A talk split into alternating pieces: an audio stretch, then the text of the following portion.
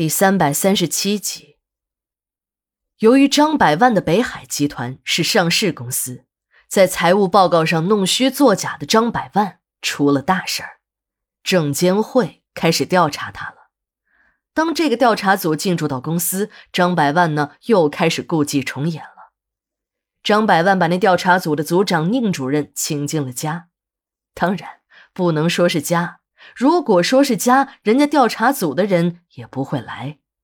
在几个地方领导的劝说下，宁主任才算勉强答应和大家一起参加这个家庭晚宴。在酒席间，那个年轻的调查组组长很是警惕，不多说话，也不肯多喝酒。不过这难不倒张百万，张百万的心里有数，这个刚出道的小公鸡一定不是他这老狐狸的对手。再警惕也没有用，只要自己略施小计，便能轻松拿下这貌似老成的年轻人。酒席间，几个地方的领导也不断的为张百万说着好话，说这是地方财政的重要收入来源，还请这位从京城来的宁主任高抬贵手。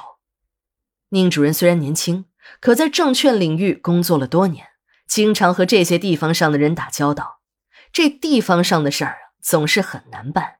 一些违规的企业还是地方上的龙头企业，如果处理了，地方的领导会很不满意；但如果不处理，任凭这些个有地方政府撑腰的企业胡作非为，那中国的证券市场永远都好不了。股民即便是有再多的钱，也得让这些个败类给圈去。他当上这个主任后，着手查了不少企业，一直都是秉公办理。还博得了股市包青天的美誉。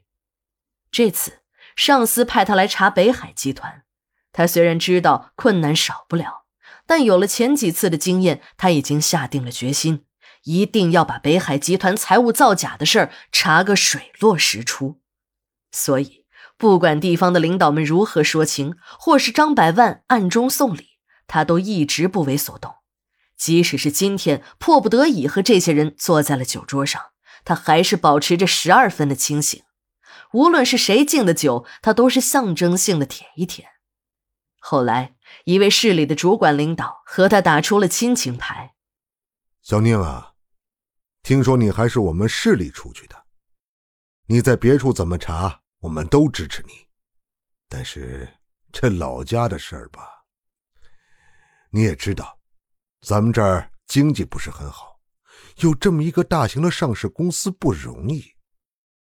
老张的北海也是咱们市里的一个脸面，你这样死死的揪住不放，不是打家乡人的脸吗？你要是再这样下去，家里的乡亲们可不答应啊！这位领导的话果然见效，一下子击中了要害。是啊，他上学的时候就曾经立下志向：如果自己当了官，如果自己当了官。即便是拯救不了天下苍生，也要实实在在的为家乡人办点事儿。现在自己当官了，却反过来要查办家乡的企业，在外人看来确实有点太那个了。宁主任听到这里，有些乱了方寸。正在他要向这主管领导解释说自己也有难处，只不过是公事公办时，话还没有说出口，张百万却出来替他解围了。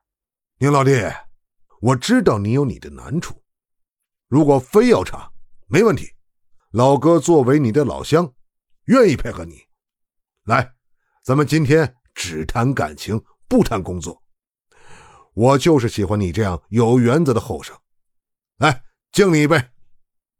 张百万一边说着，一边端着酒杯绕过了桌子，来到了他的面前。地方上的几个领导也跟着起哄说：“小宁啊。”你看看人家老张，都已经同意你进公司检查了，你再扭扭捏捏的不端酒杯，可就不仗义了吧？这话说的宁主任有些脸红了，心想：你张百万就算再能玩邪的，也不会当着这么多领导的面给我吧？喝就喝。想到这里，端起酒杯，转过身就去和张百万碰杯。张百万看宁主任终于肯端起酒杯，有些激动。脚下一滑，这酒杯一下子没端稳，酒洒了宁主任满怀。这时的张百万满嘴的对不起，拉起宁主任就往卫生间走去。宁主任到了现在也没有忘记避嫌，像他这种身份是不能和被检查的企业人员有片刻单独相处的。如果真的是这样，有些事情就说不清楚了。想到这里，宁主任赶紧说：“啊，没事没事，我自己弄自己弄，你们先喝着。”